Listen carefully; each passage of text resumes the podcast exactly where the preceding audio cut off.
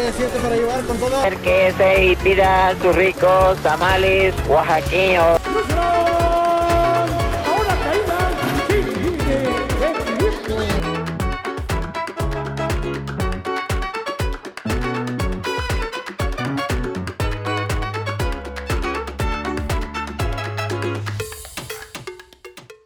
Hola, ¿qué tal? Bienvenidos a todos a un episodio más de Finanzas a la Mexicana, el podcast donde vas a aprender lo complicado de las finanzas de una manera sencilla y amigable, y sobre todo con el mejor toque de todos, a la mexicana.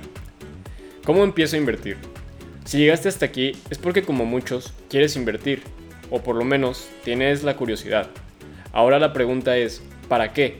Y no me malentiendas, me refiero a cuál será tu objetivo, porque absolutamente nadie quiere amasar fortunas sin ningún sentido.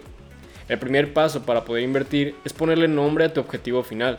Esto es completamente personal y, por ejemplo, puede ser un viaje, algún enganche de un departamento o una casa o terreno, tal vez comprar un coche, crear un fondo para el retiro o incluso crecer tu propio fondo de emergencia para cualquier cosa que pueda llegar a ocurrir.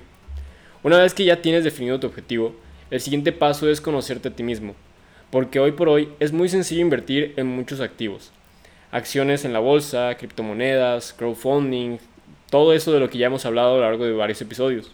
Pero para saber cuál elegir es necesario saber qué tanto riesgo estás dispuesto a correr. Cada activo tiene su riesgo, que muchas veces se le conoce como volatilidad. Por ejemplo, las criptomonedas tienen una, volatilidad altísima en la que una semana puedes perder hasta 20 o 30%, tal como se ha visto recientemente. Si a Elon Musk se le ocurre tuitear algo, casualmente por la Dogecoin, en ese momento al día siguiente va a bajar de un momento a otro y pues todos tus ahorros se van a ir a la basura. Entonces, siguiendo este ejemplo, para saber si tú deberías invertir en Bitcoin, Dogecoin, Ethereum y sus demás hermanas encriptadas, debes preguntarte a ti mismo, ¿estoy dispuesto a correr el riesgo de perder 20% de mi capital, aquello que estás dispuesto a invertir, ya sean 10 mil, 20 mil, 30 mil, 100 mil pesos? ¿Estás dispuesto a perder 20% de eso? Si la respuesta es sí, adelante, porque claro está, entre más riesgo, más puedes ganar. Pero si la respuesta es negativa, quizás puedas buscar con otro tipo de activos con un menor riesgo. Es importante mencionar también que puede que estés dispuesto a correr diferentes riesgos dependiendo del objetivo que tienes. Es decir, si tuvieras por ejemplo el objetivo de ahorrar para los regalos de Navidad desde julio, por ejemplo, que quizá alguien lo haga, no sé la verdad, y también, por ejemplo, el objetivo de un fondo para el retiro, ¿no? Algo que es hasta 40 o 20 años lejos de este momento comparado con la Navidad que viene. Eh, supongamos que te vas a retirar hasta dentro de esos 30 años, pues sabemos que puedes correr un mayor riesgo con el fondo para ese retiro, ya que si te va mal el primer año y terminas con pérdidas, pues aún te van a quedar 29 años para poder recuperarte. Pero en el caso de los regalos de Navidad, quizás no quieras correr tanto riesgo, ya que puede que tu sobrinito se pueda quedar sin esa pista de coches que tanto te ha pedido y termines solamente con tres carritos y un huevito Kinder. Que digo, para mí también es un manjar. Ya que lograste definir objetivos y ya sabes qué tanto riesgo vas a correr, es hora de empezar. Una recomendación que me gustaría darte es que en lo que sea que decidas invertir, siempre debes estar seguro que existe algún tipo de regulación que te proteja a ti y a, tu, y a tu patrimonio, o al menos un tipo de garantía. Si no lo está o no lo tienes, debes considerar que esto aumenta el riesgo de tus inversiones. Y obviamente, como lo comenté, entre más riesgo, más utilidad puedes obtener. Pero en ocasiones hay riesgos que no vale la pena correr. Para poder comenzar, debes pensar también con qué frecuencia y cuánto vas a estar aportando a tu objetivo, ya sea semanal, quincenal, mensual, anual. Nuevamente, esto es tu decisión, es personal, aunque en lo particular yo pienso que si consigues hacerlo una costumbre o un hábito, vas a terminar viendo mejores resultados. Es decir, entre más frecuentemente destines fondos hacia tu objetivo, probablemente termines haciéndolo por inercia. Recuerda que para poder definir cuánto puedes invertir, debes realizar un presupuesto de tus gastos y siempre hacer del ahorro un gasto o tratarlo como tal. A lo que me refiero es que en el momento en el que recibas ingresos, ya debes pensar en destinar aunque sea una parte a tu fondo de inversión. Si buscas destinar fondos a final de mes, puede que el capital con el que cuentes no sea suficiente o bien que ni siquiera exista. Así que si lo separas desde un principio, te será más fácil poder controlar tus gastos y nuevamente vas a ver mejores resultados.